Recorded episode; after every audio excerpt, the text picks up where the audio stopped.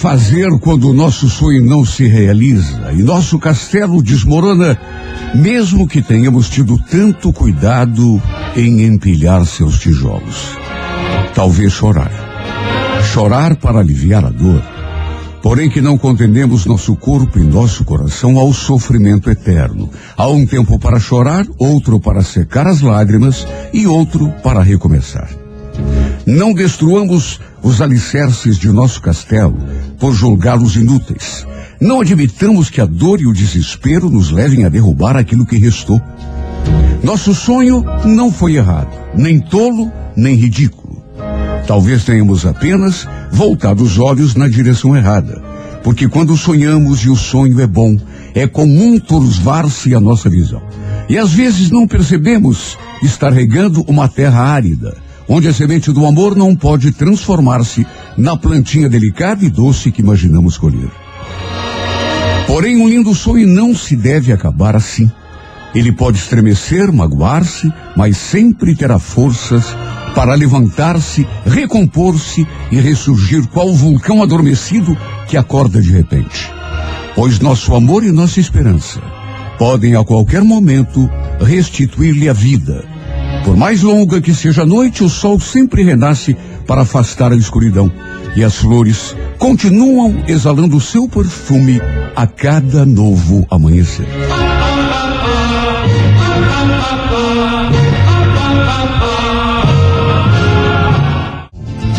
Pois é, qual é a temperatura, Rafa, nessa, nessa linda manhã de, de quinta-feira, que está ensolarada, como ontem, aliás? É verdade, Renato. Você sabe que vai ter um pouquinho mais de nuvens do que ontem. Uhum. Estamos sujeitos Quantas ao... mais? Ah, umas 12. Umas 12, tá bom. Podemos ter pancadas de chuvas, aí, ah. aí não é aquela coisa forte, mas pancadinhas de chuva.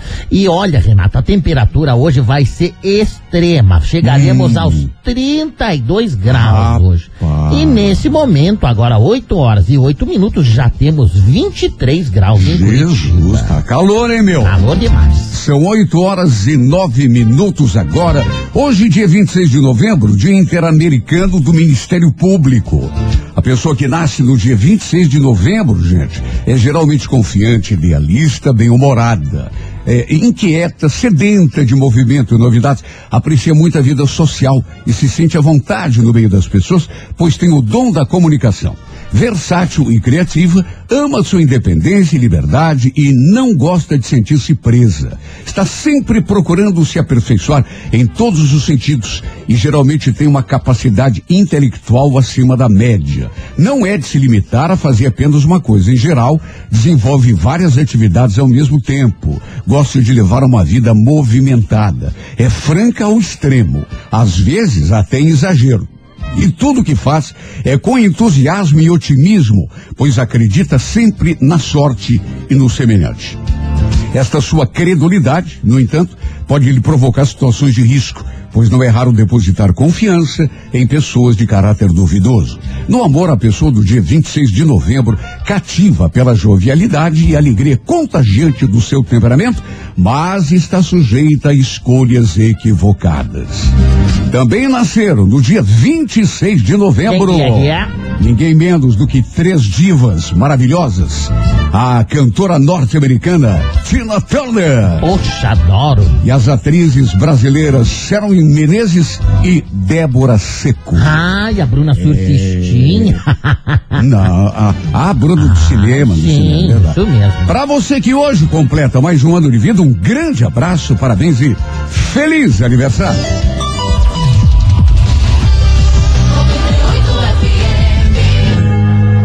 Agora são 8 e 18. Mais uma linda manhã nasce em Curitiba, no Brasil e no mundo. Graças a Deus. Uma manhã ensolarada a nos dar já esperança de que será e já está sendo um grande e maravilhoso dia. Um dia em que temos a oportunidade de levantar, depois de ter descansado durante a noite, e encarar mais um dia com aquela consciência de que Deus está conosco o tempo todo e vai nos conduzir ao sucesso. Para honra e glória de Jesus. Está escrito: o choro pode durar uma noite inteira, a preocupação, mas a alegria virá pela manhã. Pois bem, a manhã tão esperada chegou. Hoje nada será capaz de nos derrotar. Porque tu, Senhor, o Todo-Poderoso, é nosso escudo sustentável. É verdade, papai. O poder dos inimigos, das dificuldades, doenças e etc. não nos amedronta, porque sabemos que isso tudo se desfaz feito fumaça diante da tua presença, Senhor. Vimos nesse instante como todos os dias a tua presença. Sim, papai.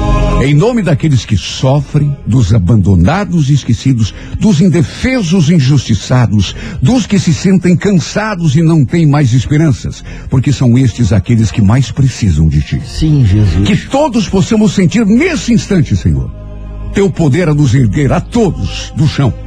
Intercede, Senhor, em nome dos doentes, dos desempregados, daqueles que já não têm mais forças para lutar.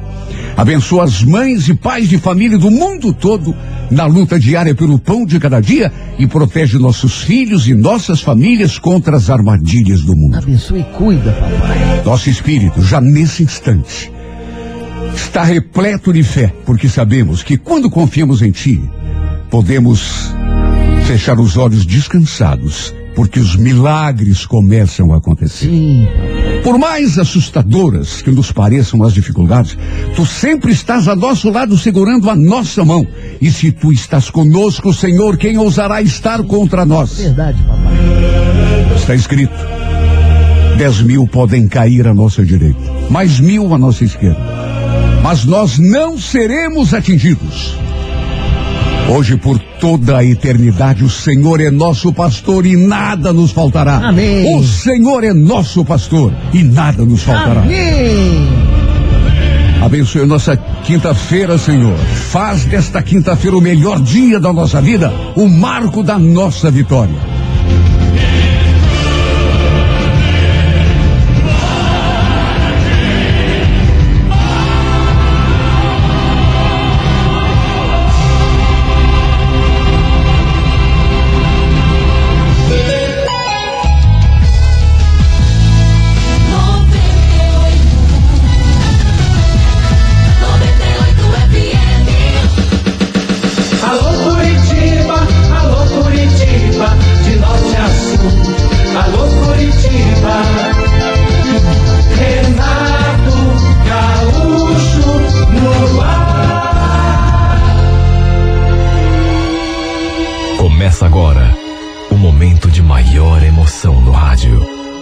98 FM apresenta A Música da Minha Vida com Renato Gaúcho. Quando eu estou aqui, eu vivo esse momento lindo.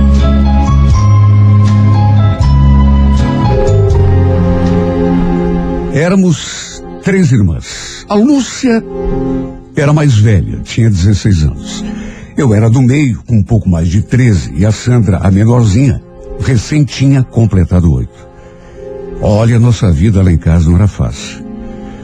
Nosso pai bebia demais e fazia a vida de todo mundo um verdadeiro inferno. Eu tinha tanta pena da minha mãe. Porque a coitada aguentava tudo de cabeça baixa. Não tinha boca para nada. Na verdade, nenhuma de nós tinha, né? Ai da gente se erguesse a voz pro pai ou desobedecesse alguma ordem dele. Mais que respeito, a gente morria de medo. Eu, pelo menos, tinha muito. Tanto que ele nem precisava falar nada, bastava me olhar daquele jeito atravessado que eu já entendia o recado. Ele era meu pai, eu gostava dele. Só que, sabe, carinho, atenção, era uma coisa que a gente não tinha. Ele era muito bravo. Não gostava de ser contrariado e quando bebia, isso se multiplicava por mil. Olha, podíamos estar fazendo o que fosse, que bastava ele entrar pela porta para todo mundo já ficar encolhido no canto, no maior silêncio. Inclusive a minha mãe. Apesar do seu gênio, no entanto, eu não imaginava que ele pudesse chegar a tanto. E, inclusive, fazer aquilo com a minha irmã mais velha. Eu sabia que a Lúcia andava de namoro com um rapaz que ela tinha conhecido na escola. E um dia acabou estourando uma bomba ali em casa. Minha irmã, por conta desse namorico, tinha engravidado. Olha, foi uma bagunça. Mas foi um. Juro, pensei que meu pai fosse esfolar viva. A minha irmã. De tão fulo da vida que ele ficou. Furioso. Lá do quarto, eu só escutava o choro dela ali na sala e a voz alterada do pai. Não quero saber de filha vadia aqui dentro da minha casa, viu? É isso que eu me mato de trabalhar o dia todo? Pra você ficar sem vergonha na rua? Até minha mãe ele culpou. Diz que a minha mãe não tinha educado as filhas como tinha que educar. Por isso, minha irmã tinha desviado do caminho. Olha, foi uma choradeira. Minha mãe chorou, minha irmã chorou, eu também chorei. Fiquei ali no quarto, encolhida naquele canto, temendo pelo que pudesse acontecer com a pobre da minha irmã. Repito, nunca imaginei que o pai pudesse tomar aquela atitude. Pois ele tomou. Escorraçou a Lúcia de casa. Olha, eu já tinha visto isso acontecer em novela, mas jamais imaginei que fosse testemunhar uma coisa assim dentro da nossa própria casa. Quem deu guarida coitada foi a nossa tia, madrinha de batismo da Lúcia. Depois, inclusive, essa nossa tia ainda tentou botar pano quente na situação, tentou até conversar com o pai. Mas quem disse que ele ouviu? Não teve conversa. Olha, eu já tinha visto o pai bravo, mas nunca o tinha visto tão fora de si, tão furioso daquele jeito. Minha mãe fez de tudo para que aquilo não acontecesse, mas é como eu já disse. A coitada, é, é, ela, quando abria a boca, parece que estava pedindo favor, sabe? Não tinha boca para nada. Aceitava calada, de cabeça baixa, tudo que ele fazia. Olha, ainda bem que aquela nossa tia recolheu a Lúcia, porque do contrário, sabe Deus o que teria acontecido com a minha irmã. Olha, toda essa história só piorou o quadro dentro daquela casa. E o gênio do meu pai, ele nunca mais foi o mesmo. Passou a viver com a cara mais fechada do que era acostumado. E aquilo que aconteceu com a minha irmã, sabe, foi um, um tipo de alerta para ele, que inclusive falou para mim um dia: ai de você se seguir o mesmo caminho que a tua irmã, viu? Eu te boto daqui para fora do mesmo jeito que botei ela. Tá me entendendo, menina? Naquela época, eu realmente não passava de uma menina. Mas hoje eu penso que o pai tinha uma cabeça é, muito fechada. Sabe, com ele não tinha conversa, não tinha diálogo. Pedra era pedra, se ele dissesse. A gente simplesmente tinha de aceitar. À medida que o tempo foi passando, meu sobrinho nasceu, a Lúcia continuou morando lá com a nossa tia. E o pai realmente se manteve firme no seu orgulho. Nunca perdoou, nunca. Detalhe, o pai do filho da Lúcia não quis assumir a criança. Mais essa. Até que depois de dois anos, ela acabou conhecendo outro rapaz. Um rapaz chamado Márcio. E os dois começaram a namorar. Isso tudo com o consentimento da minha tia. E o início do namoro da minha irmã acabou causando uma outra reviravolta, inclusive na minha vida. O pai nunca soube, mas eu continuava mantendo contato com a Lúcia. Adorava brincar com meu sobrinho e fiquei feliz demais quando ela conheceu o Márcio e os dois começaram a namorar. Até que um dia eu conheci o primo dele e a gente simplesmente se encantou um pelo outro. Naquela época eu já estava com 17 anos. Ele era bem mais velho que eu. Devia ter uns 28, 29, mas olha, foi simplesmente paixão à primeira vista. A Lúcia já tinha comentado dele, que ele estava louco para me conhecer. Olha, me encantei. E me encantei de um jeito que não deu para segurar. Foi a minha primeira paixão. E pelas coisas que me dizia, o Ricardo também devia estar sentindo a mesma coisa por mim. Essa paixão virou a minha cabeça. Eu já não conseguia pensar em mais nada. Respirava o Ricardo. Ele tinha se tornado o meu tudo. Só que por conta do sistema em que fui criada, nunca me permiti passar dos limites. Eu nunca esqueci aquilo que meu pai tinha dito. Depois de ter botado a minha irmã para fora de casa, quando ele falou que se eu inventasse de seguir o mesmo caminho que ela, ele faria o mesmo comigo e talvez até pior. Eu já havia tido um namoradinho, não vou negar, mas sabe tudo aquilo na inocência. Nunca passou de beijinho, de abraço, coisa assim completamente inocente mesmo. Só que repito, o que eu senti pelo Ricardo desde o primeiro dia extrapolava tudo aquilo que eu já tinha conhecido. Esse homem virou a minha cabeça a ponto de eu pensar nele 24 horas por dia. Se pudesse, eu ficaria a seu lado o tempo todo.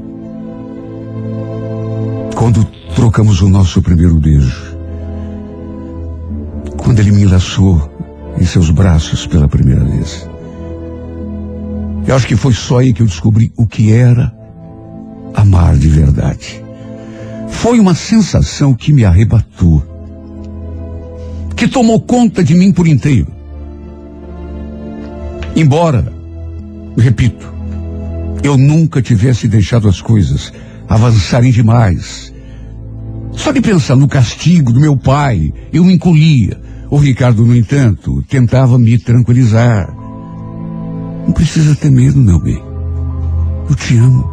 Sou louco por você. Quero você para mim para toda a vida. Sabe, talvez pela insistência dele e pelo amor que eu sentia.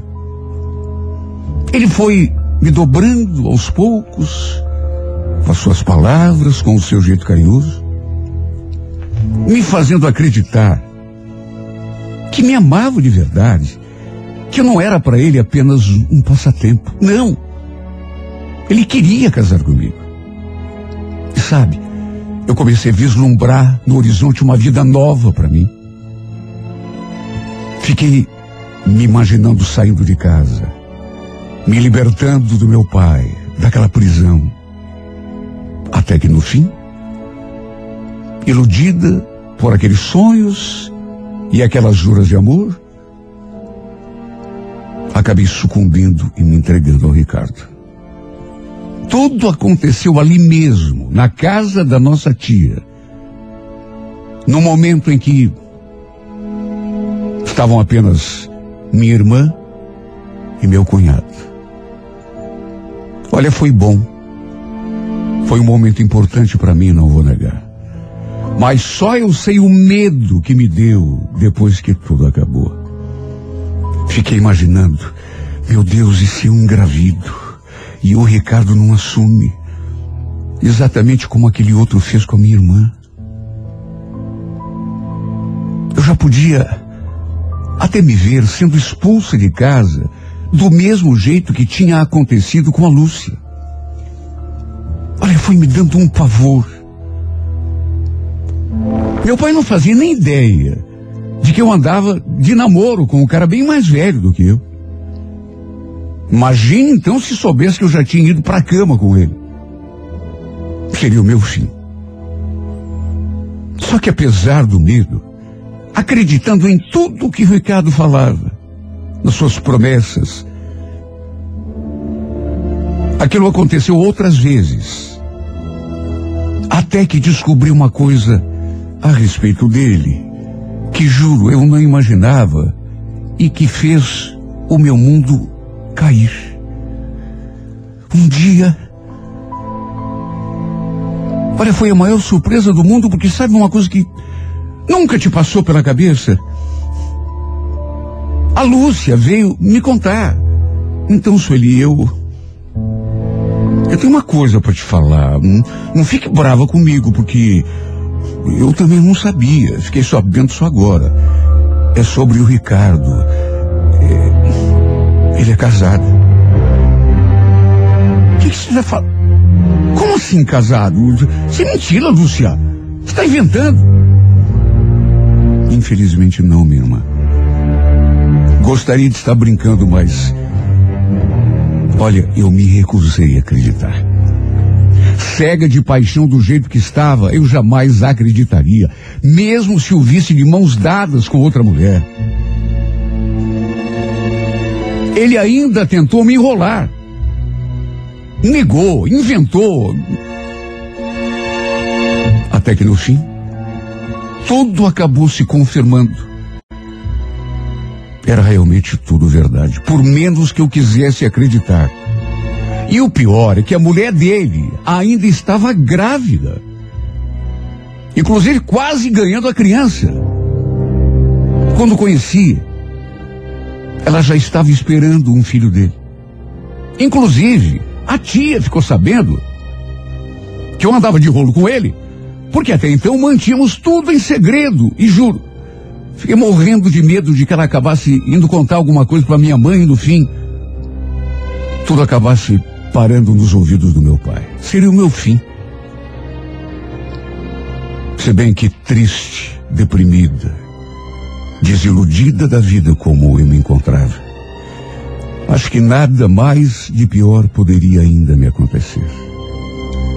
Olha, eu podia até ser ameaçada de morte, que para mim, quer saber que Deus me perdoe, mas seria tão alívio.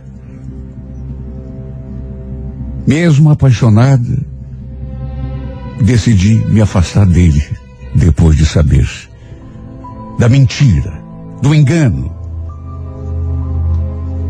Ele, no entanto, é para ver como são as coisas, né? Eu mesmo apaixonada me afastei, mas ele não parou de correr atrás de mim. Numa dessas vezes, cheguei inclusive a acabamos ficando juntos. E depois mais uma outra e mais uma outra. Até que no fim, sei lá, eu acho que chegou num ponto que eu não aguentei mais. E a gente acabou se afastando dessa vez. Para sempre. Ou pelo menos era o que eu pretendia. Minha vida virou de penas pro ar desde que descobri que ele era casado. Na verdade, minha vida perdeu completamente o sentido. E mesmo depois que nos afastamos, eu não consegui tirar esse homem da cabeça. Tentava, mas quanto mais eu tentava, olha, parecia um.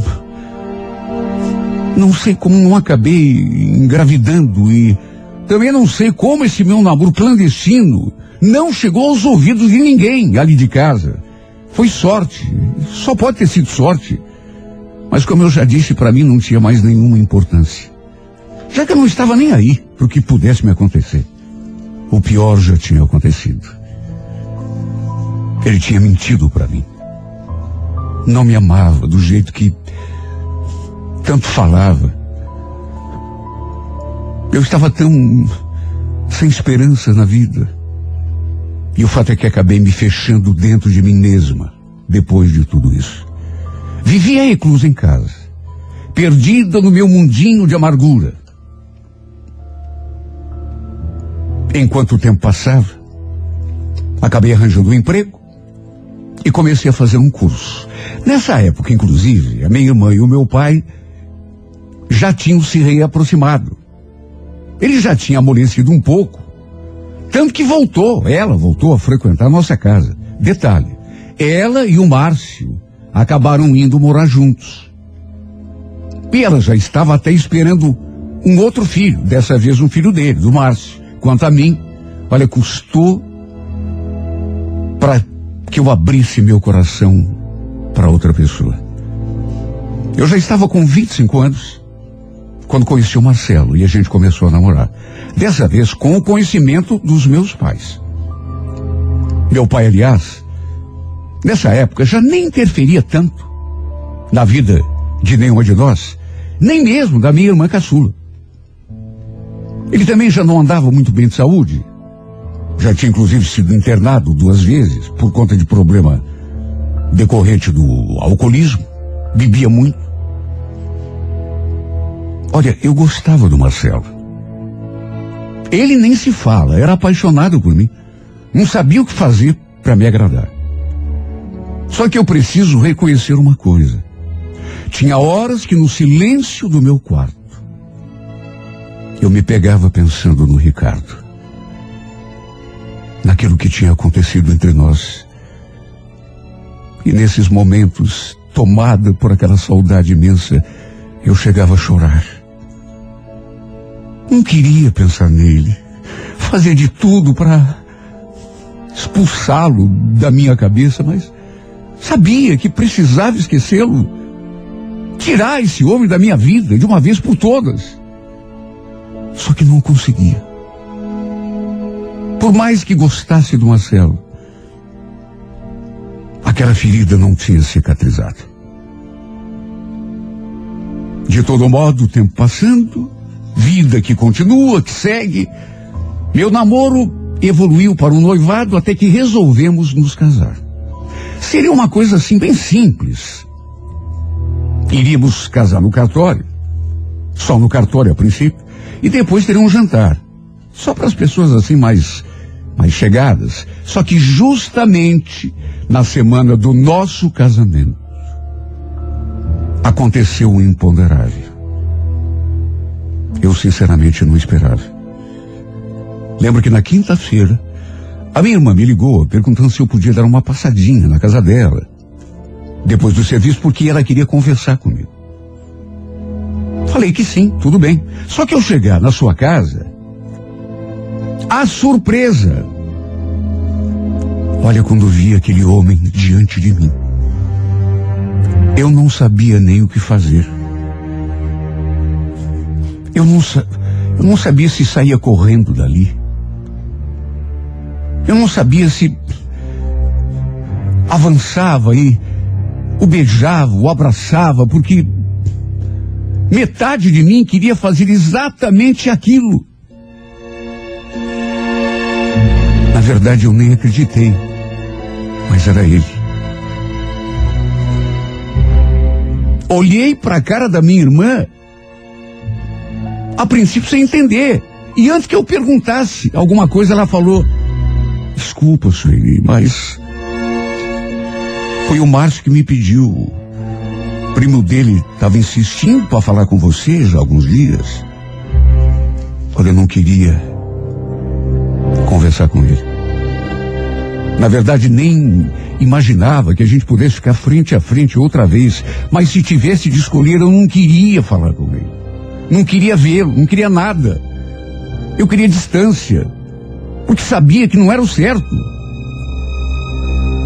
No entanto, depois de falar aquilo, minha irmã simplesmente virou as costas e nos deixou ali sozinhos. Ele olhou assim para o meu rosto, fixou os olhos dos meus e perguntou como eu estava. Eu estou bem. Pois é, o o Márcio me contou que você está de casamento marcado. É verdade?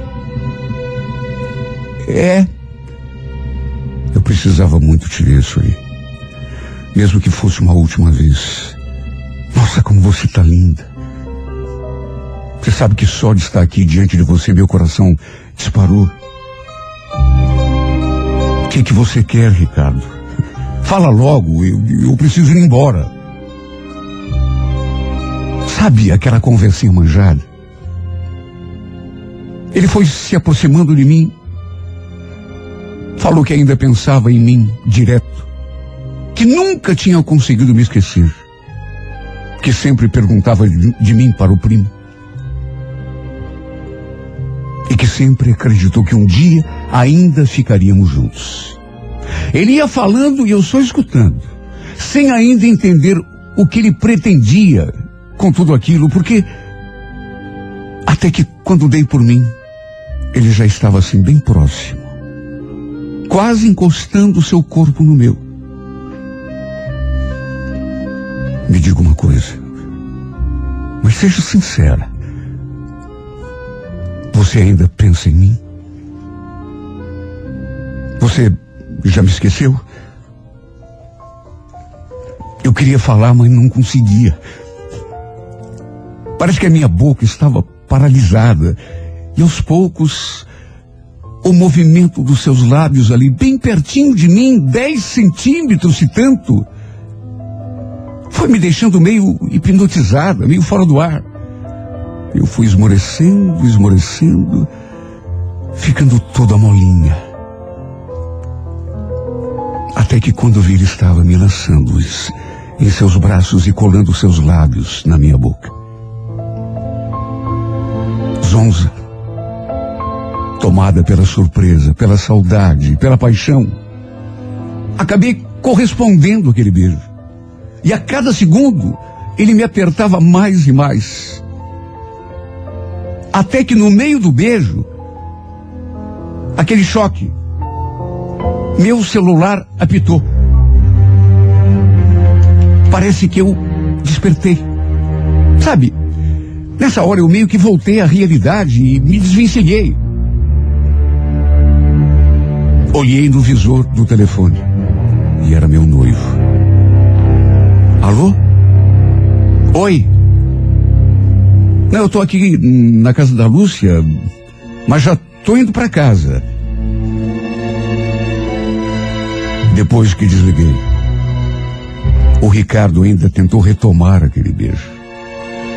Veio pro meu lado de novo, tentando me abraçar, mas eu me retraí. Dessa vez ele não me pegou de surpresa. Eu já estava preparada. Não, não, não. Chega. Por favor, não. E nunca mais faça isso. Falei aquilo, dei meia volta. Antes que voltasse atrás. E saí pela porta sem sequer me despedir. Cheguei à rua completamente desorientada. Sabe quando você não sabe nem para que lado? Ele tentou ir atrás de mim, mas eu consegui me desvencilhar. Cheguei a gritar com ele. Para, para com isso. Me solta. Me deixa. Nunca mais se aproxime de mim. Só Deus sabe como ficou a minha cabeça. Ele chegou a pedir que eu desistisse do casamento. A gente pode fazer outra tentativa.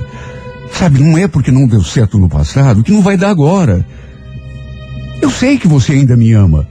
Eu também te amo. Eu faço qualquer coisa para você.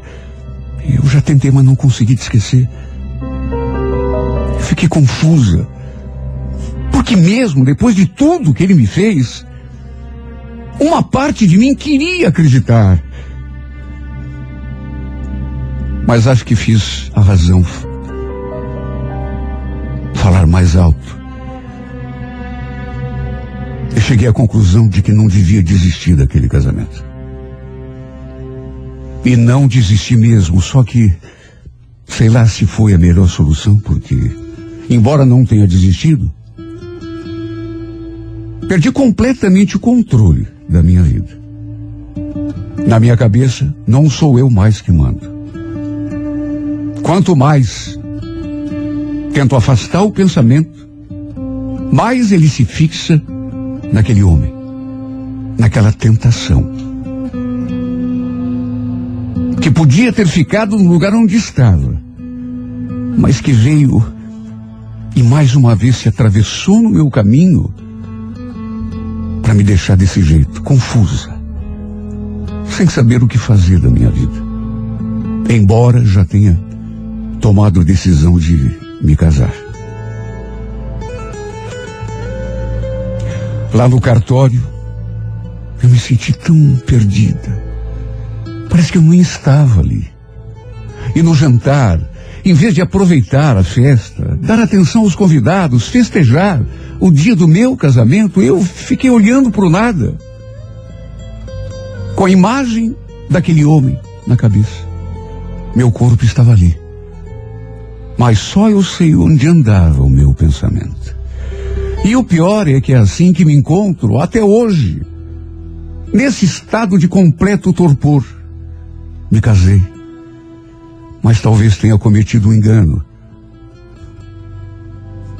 Porque não amo meu marido. Gosto dele, mas só isso. Não é ele que amo de verdade. Decididamente não é ele o homem da minha vida. Tive essa prova naquele dia, lá na casa da minha irmã. Quando vi o Ricardo diante de mim. Quando trocamos aquele último beijo. Que faço para esquecer esse homem? Preciso dar atenção a meu marido, minha vida, minha família. Me concentrar no meu casamento. Cuidar da família que estou começando a. Preciso buscar a felicidade. Só que não consigo tirar o Ricardo da cabeça. E é por isso que continuo a me perguntar. E apesar de me perguntar há tanto tempo, de fazer a mim mesma esta mesma pergunta dia após dia, eu não consigo encontrar uma resposta. Até quando, meu Deus, esse amor vai continuar me torturando? Até quando a imagem desse homem vai continuar me tirando o sossego, me tirando a minha paz?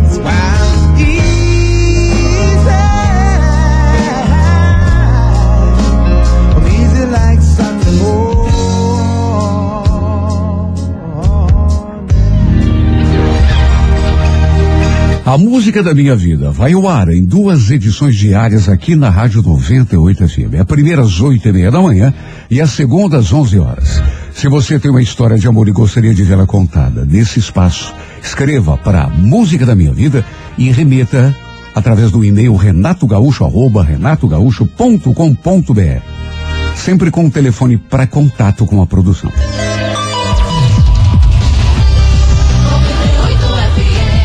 Renato Gaúcho e o horóscopo do dia. Alô, você do signo de Áries. Ariano, Ariana, ó, um pouco mais de disciplina vai ser fundamental para que você melhore o desempenho, inclusive profissional, e possa, em consequência, se destacar e chamar atenção à altura do talento que você tem, né? No romance ariano, livre-se das situações incômodas ou desagradáveis. Amor tem que ser sinônimo de alegria. Core Verde, número 16, horas 5 da tarde. Alô, Toro, bom dia. Taurino, mostre a si mesmo que você tem capacidade de dar a volta por cima numa certa questão, não se conformando passivamente com circunstâncias adversas, mas ao contrário, opondo resistência, lutando com energia, né? No romance, não confunda dedicação com intromissão ou dependência. Demonstre afeto, mas mantendo a liberdade do outro, né? A Cor Vermelha, número 81, hora 10 e meia da manhã. Alô, gêmeos, bom dia. Geminiano, manter-se internamente equilibrado talvez seja agora a tua maior necessidade. Por ter o sistema nervoso muito delicado, você às vezes se desgasta muito com as contrariedades do dia a dia, né? O que acaba te afetando até a saúde e te fazendo meio que perder o rumo. No romance, não deixe tua atenção se voltar para aquilo que é ruim e não tem solução. Procure a felicidade onde é possível encontrá-la. Cor Violeta, número 29, hora oito e meia da noite. Renato Gaúcho e o horóscopo do dia. Alô, Câncer, bom dia. Olha, Câncer, comece a agir mais de acordo com as tuas vontades e necessidades. Eu é, não precisa ser egoísta, claro, só pensar em si, mas é, de não levar em consideração só o interesse alheio. No romance, vale mais ou menos a mesma filosofia. Nada de esquecer de si só para agradar quem quer que seja. Amor é equilíbrio. Cor é Dourada, número 28, hora duas e meia da tarde. Alô, você de Leão, Leonina, Leonino, não seja imediatista. Não exija ou espere que as coisas aconteçam com a velocidade que você quer. Infelizmente não é assim, né? A gente tem que ter paciência e tem insistência. Pode desistir diante do primeiro obstáculo. No romance, Leão tem em mente que por mais seguro que você esteja em relação a uma situação, nunca é demais deixar as barbas de molho cor laranja, número 89, hora onze e meia da manhã. Bom dia para você de Virgem. Olha, Virgem, procure dedicar o melhor de si à tua atividade. Mais do que isso, busque espaços novos a fim de avançar, não ficar marcando passo, né? Mais do que qualidades e competência, a gente precisa se conscientizar do potencial que tem. No romance, não se limite a esperar que as coisas aconteçam e as pessoas percebam as tuas vontades e necessidades. Conhece aquele provérbio? Se Maomé não vai à montanha, a montanha tem que ir a Maomé? Mais ou menos por aí. Cor amarela, número 42, hora nove e meia da noite. Bom dia para você de Libra. Olha, Libra, o momento sugere que você medite sobre tuas verdadeiras necessidades a fim de não se perder na indecisão, né? Nas relações amorosas, assim de um modo geral, lembre-se de que valorizar o que é importante para você é que deve ser o teu caminho. Quem tudo quer acaba chupando o dedo, hein? Bom, Cor Azul, número 68, hora quatro da tarde. Bom dia, escorpião. Escorpião, embora o teu jeito meio individualista de ser possa até te passar a sensação de isolamento, essa filosofia de contar consigo mesmo acima de tudo é, é que pode te aproximar da realização de um plano. Quanto mais independente a gente se mostra, melhor pra gente mesmo. No romance escorpião, mantenha-se em segurança, tome as precauções necessárias, mas não exagere na desconfiança. Tudo tem limite. Cor Salmão, número 52, hora onze e meia da manhã. Alô, alô, Sagitário. Olha, o desenvolvimento das tuas atividades, sobretudo as ligadas a trabalho, está agora na dependência de uma conduta mais sensata, mais responsável, viu? E não inconsequente tua, Sagitário. Nas relações de amor, não se permita misturar conflitos. Trabalho é trabalho, assunto de rua é assunto de rua, romance é romance. Misturou, dá meleca. Core Prata, número 19, horas sete da noite. Gaúcho e. Alô, Capricórnio. Capricórnio, a organização, o capricho, são duas coisas básicas para a valorização da tua atividade. Mesmo que os resultados positivos não sejam tão imediatos quanto você gostaria, às vezes demora, né? Demora. E a gente tem que ter insistência. Acredite, é na continuidade do teu esforço, é daí que vai nascer o sucesso. No romance, lembre-se que é mostrando confiança em si, que você vai despertar a confiança do outro. Core Bordeaux, número 12, horas seis da tarde. Alô, Aquário, bom dia. Aquariano, Aquariano, tem em mente que a solução para determinadas situações da tua vida não está nos outros, nem no além, mas dentro de você mesmo. Perceba, Aquário, que quando a gente atribui aos outros a responsabilidade pelas coisas que nos acontecem, o que, que a gente está fazendo? Tá fazendo outra coisa, ou, ou, ou não outra coisa, senão fugindo da raia, né?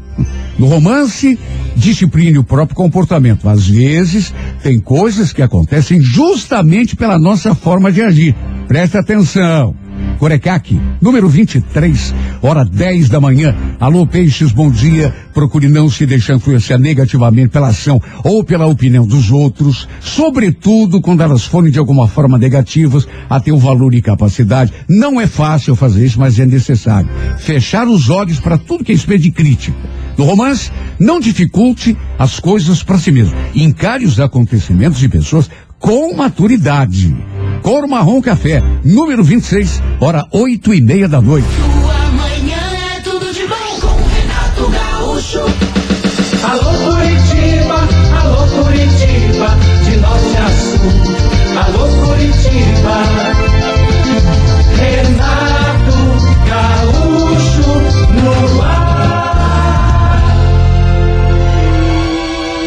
Começa agora momento de maior emoção no rádio.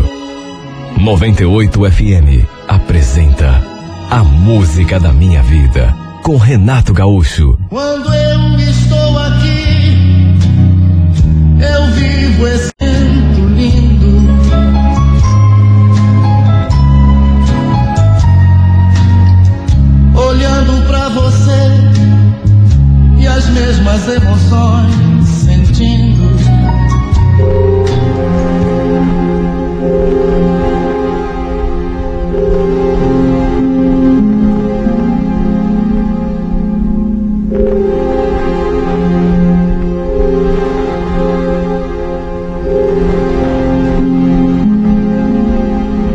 Fazia poucos dias que meu marido tinha morrido. Morreu no trabalho. Não tive sequer a chance de conversar com ele por uma última vez. O Gilson era tão jovem, só tinha 53 anos. Faria 53 dali a duas semanas. E foi tudo tão inesperado que pegou a família toda de surpresa. Eu, para ser sincera, ainda não estava acreditando que tivesse acontecido. Parecia um pesadelo, da qual eu iria acordar a qualquer momento. 28 anos de casados, mais quatro de namoro e noivado, ao todo. 32 anos de convivência. Não fossem meus filhos, acho que não iria suportar. Ele já andava vivendo mal. Tinha problemas no coração, mas sabe nada que. Depois que ele morreu, comecei uma fase tão triste. Comecei a viver à base de remédios. De tão deprimida que fiquei. Ele tinha saído de manhã para trabalhar e simplesmente não voltou mais. Ou por outra. Pior, voltou mas dentro de um caixão. Ao cabo daquelas duas semanas, apesar de eu estar muito mal, alguns dias tinham se passado, eu tinha tentado me reerguer, comecei a mexer com alguns papéis do meu marido. Precisava ver se ele tinha deixado alguma conta eh, em suspenso alguma coisa para receber. Também tinha as contas do banco, os cartões, tinha também as roupas dele, que eu. Meus filhos já tinham me dado uma mãozinha né, nessas questões, mas a gente sabe que sempre acaba deixando alguma coisa para trás. Então comecei a mexer nas gavetas, numas caixas que ele costumava deixar no fundo da garagem. E foi então que me deparei com um embrulho assim, em especial, que me deixou curiosa. Era, na verdade, depois que eu tirei o papel, uma caixa de sapatos. Só que a caixa, repito, estava embrulhada com jornal. Bom, fosse aquilo que fosse, o Gilson havia tido o cuidado ao embrulhar, porque havia várias camadas de jornal, sem contar que no fim ainda tinha muita fita crepe. Enfim, desembrulhei e foi aí que percebi que era uma caixa de sapato. Só que a surpresa mesmo ficou por conta do que encontrei ali dentro. Havia várias cartas, todas com o endereço do meu marido. E todas elas enviadas pela mesma pessoa, uma tal de Márcia.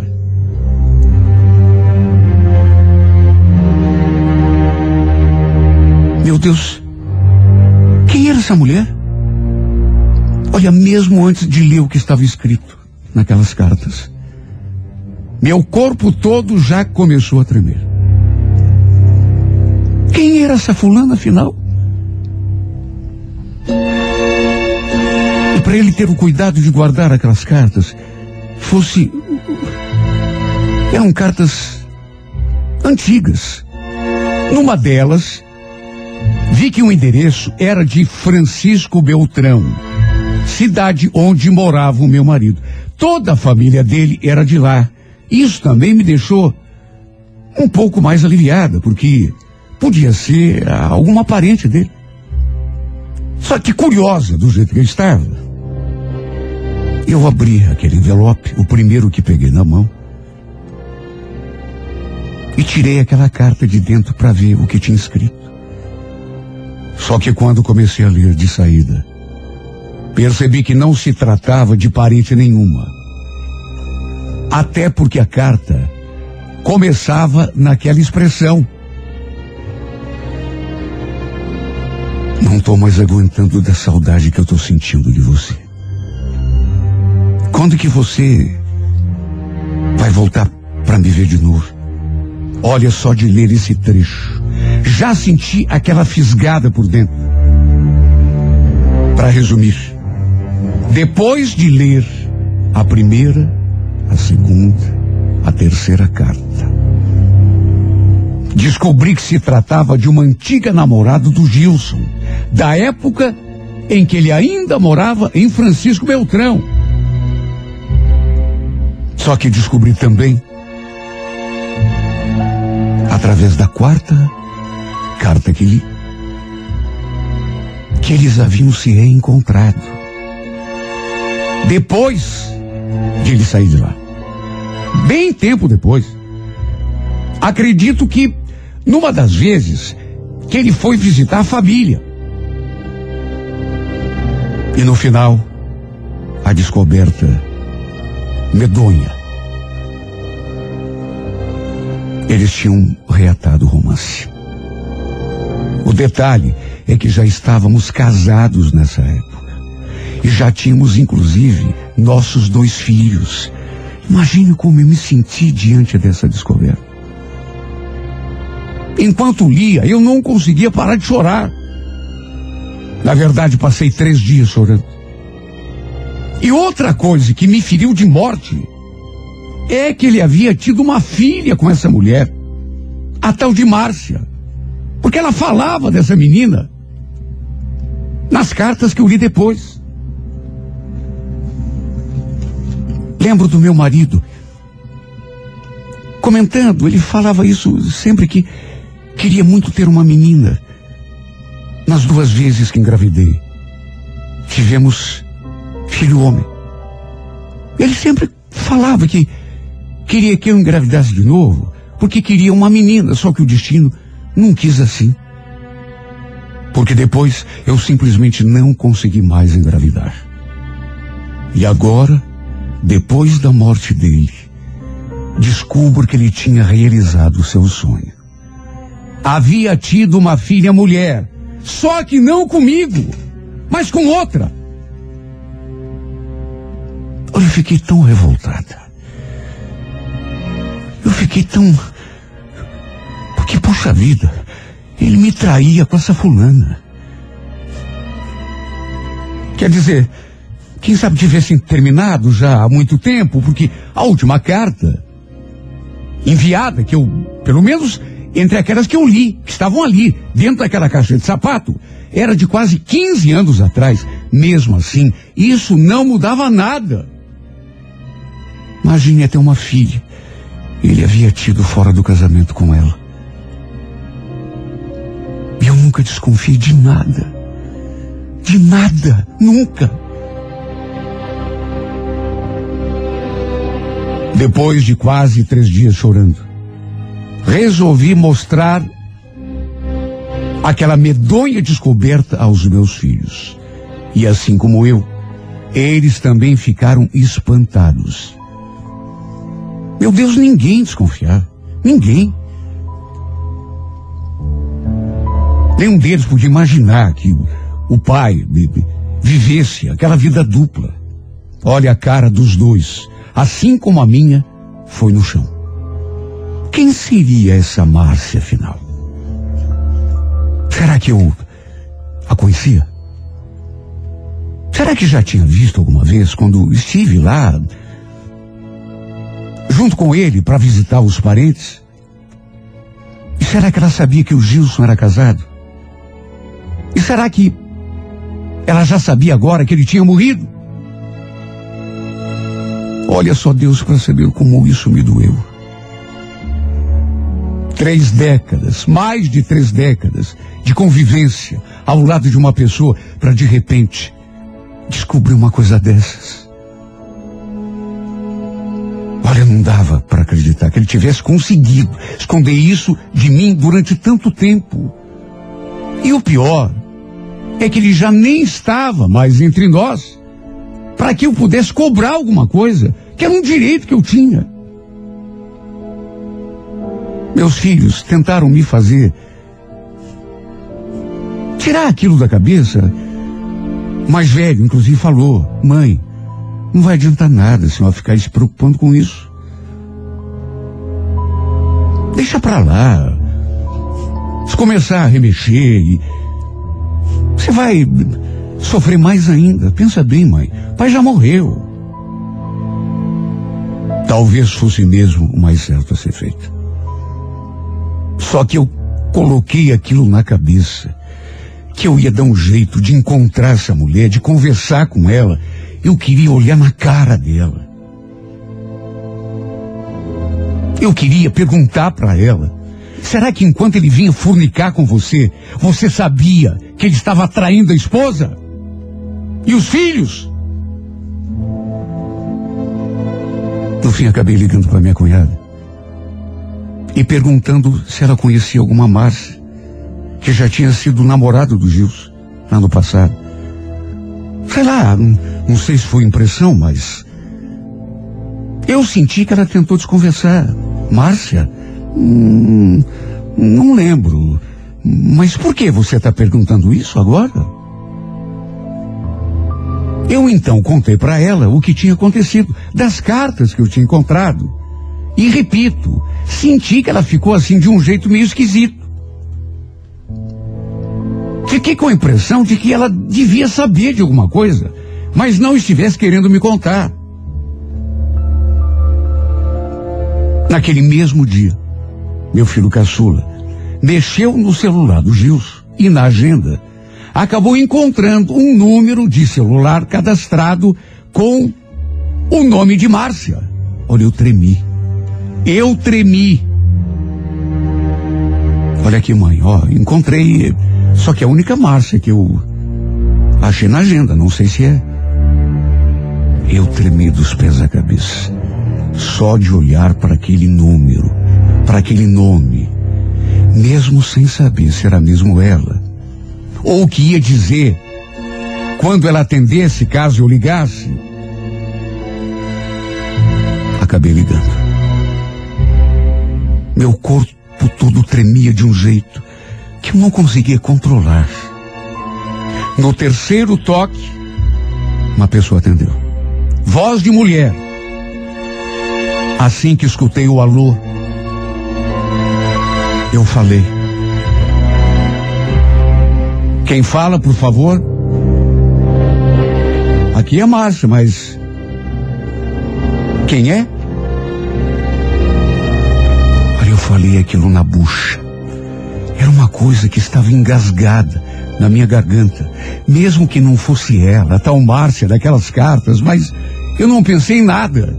Apenas respondi que eu queria, na verdade, estar cara a cara com ela, para dizer aquilo que estava aqui na garganta, Aqui é Ivete. Esposa do Gilson. Será que eu posso saber o que, que você era do meu marido?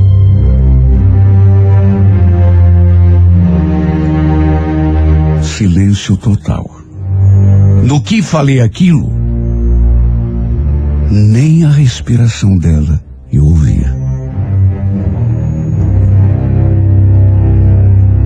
Até que dali alguns segundos, em vez de responder, ela simplesmente desligou. E vamos convir. Para ela ter feito aquilo, algum motivo devia ter. Era ela. Mas eu tinha certeza que era ela. Era a mulher das cartas. Ninguém me tirava da cabeça que era ela. A infeliz da Márcia. Não quis conversar comigo. Bateu o telefone na minha cara. Quando eu a desmascarei.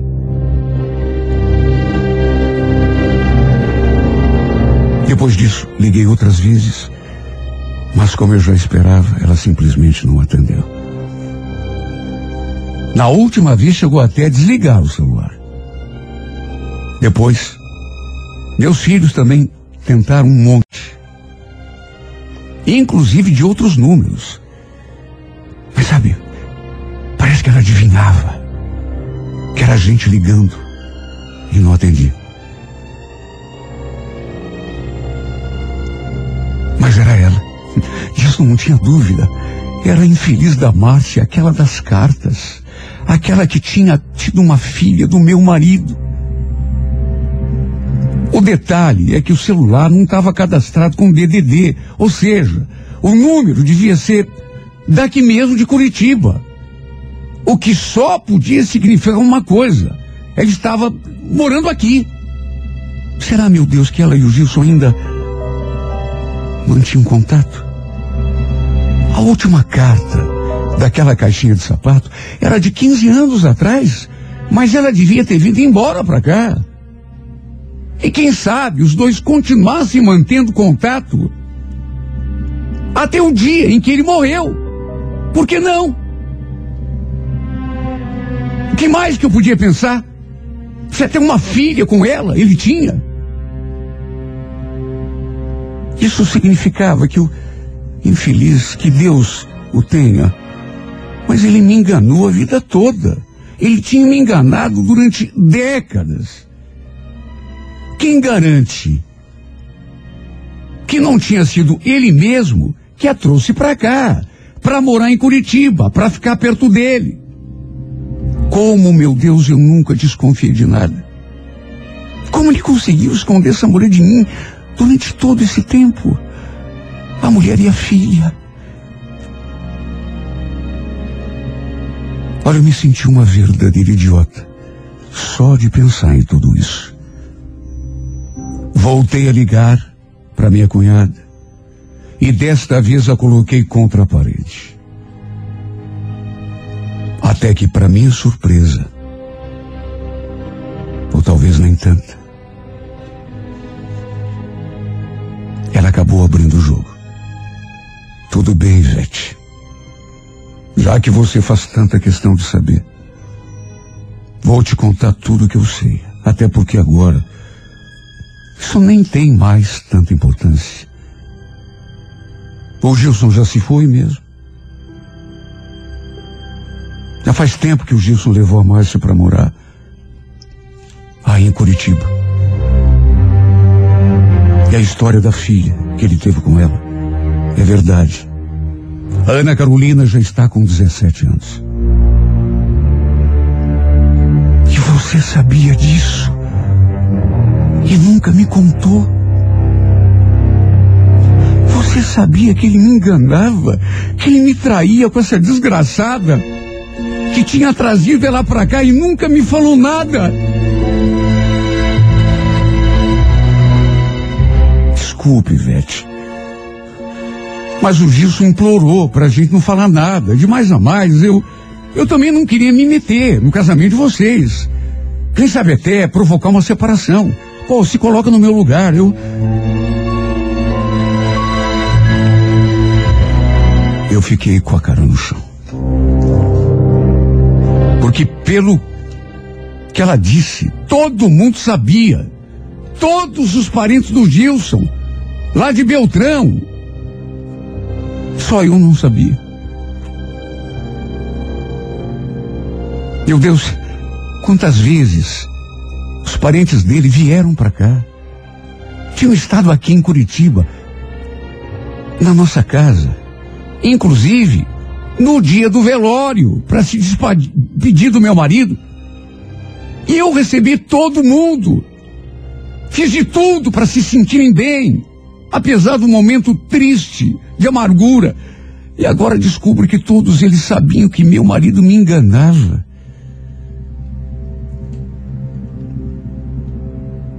Pior é que a ordinária dessa Márcia havia estado na capela durante o velório e depois até no cemitério. Ela e a filha. Eu estava tão desatinada que nem percebi a presença daquela mulher que na verdade eu não sabia quem era. E mesmo que tivesse percebido, meu Deus, como eu ia saber que eles eram amantes? Sem antes encontrar aquela caixinha de sapato com aquelas cartas. Depois meus filhos, inclusive, me contaram que eles estranharam mesmo a presença de uma mulher e uma moça que ninguém sabia quem era, no velório. Eu perguntei à minha cunhada qual era o endereço dessa marcha aqui em Curitiba, mas ela naturalmente falou que não sabia. Só sabia o nome do bairro. Morava no Pinheirinho. Diz que ia tentar conseguir com a família da Márcia. Até que depois de alguns dias.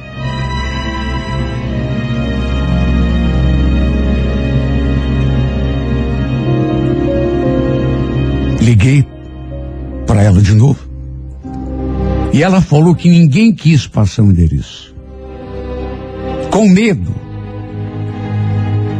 de que de repente acontecesse. Enfim.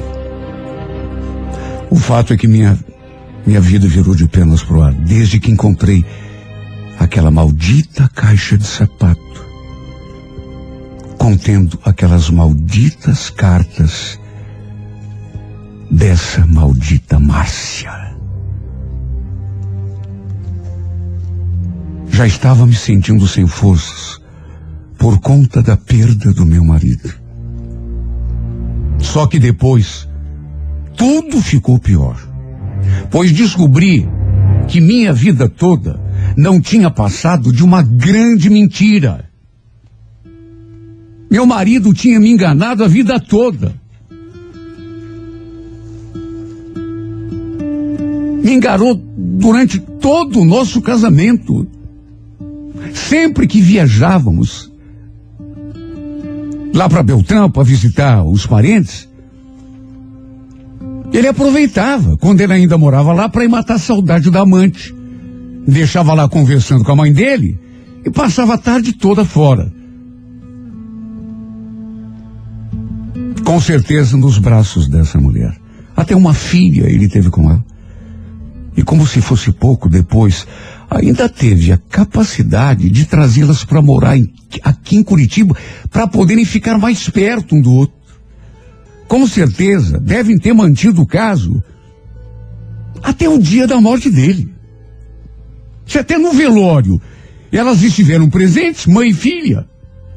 E a tonta aqui chorando na beira do caixão, sem saber de nada. Como nunca desconfiei, meu Deus. Como? Na minha cabeça ele sempre foi o marido perfeito. O bom pai, homem exemplar. Sabe, tenho procurado não sentir raiva. Até porque, do que adianta isso agora?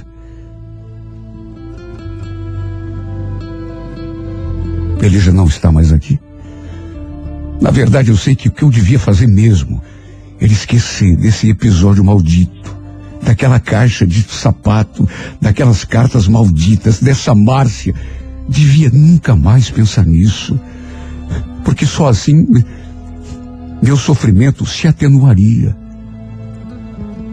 Foi até por isso que resolvi mandar essa carta para esse programa para desabafar, para contar essa triste passagem da minha vida, porque quem sabe assim, depois de botar tudo para fora, mesmo que seja através do papel, eu consiga me libertar desse peso, desse nó que insiste em apertar minha garganta. Mas quando me dou conta, já estou pensando de novo me fazendo as mesmas perguntas que tenho feito milhares de vezes, todos os dias. Por que, Gilson, que você foi fazer isso comigo? Será que daí de onde você se encontra, você consegue me ouvir? Eu só queria saber isso. Por que, que você me enganou a vida toda? Você amava essa mulher mais do que eu? Me responda, Gilson. Mesmo que isso me faça sofrer ainda mais, você amava essa mulher? Vou passar o resto da minha vida me fazendo essas perguntas que eu sei. Ninguém vai me responder. Porque se fosse para responder, você já teria respondido de alguma forma. Você amava essa mulher mais do que me amava, Gilson. Por que você não me responde? Por que você fez isso comigo? Por quê?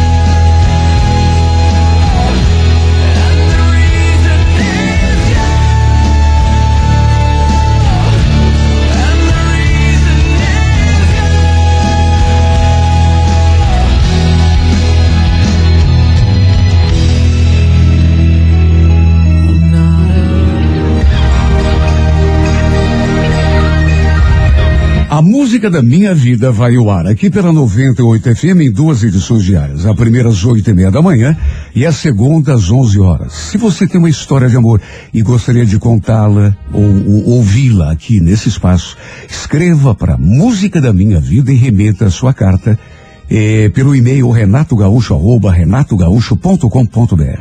Sempre com o telefone para contato com a produção.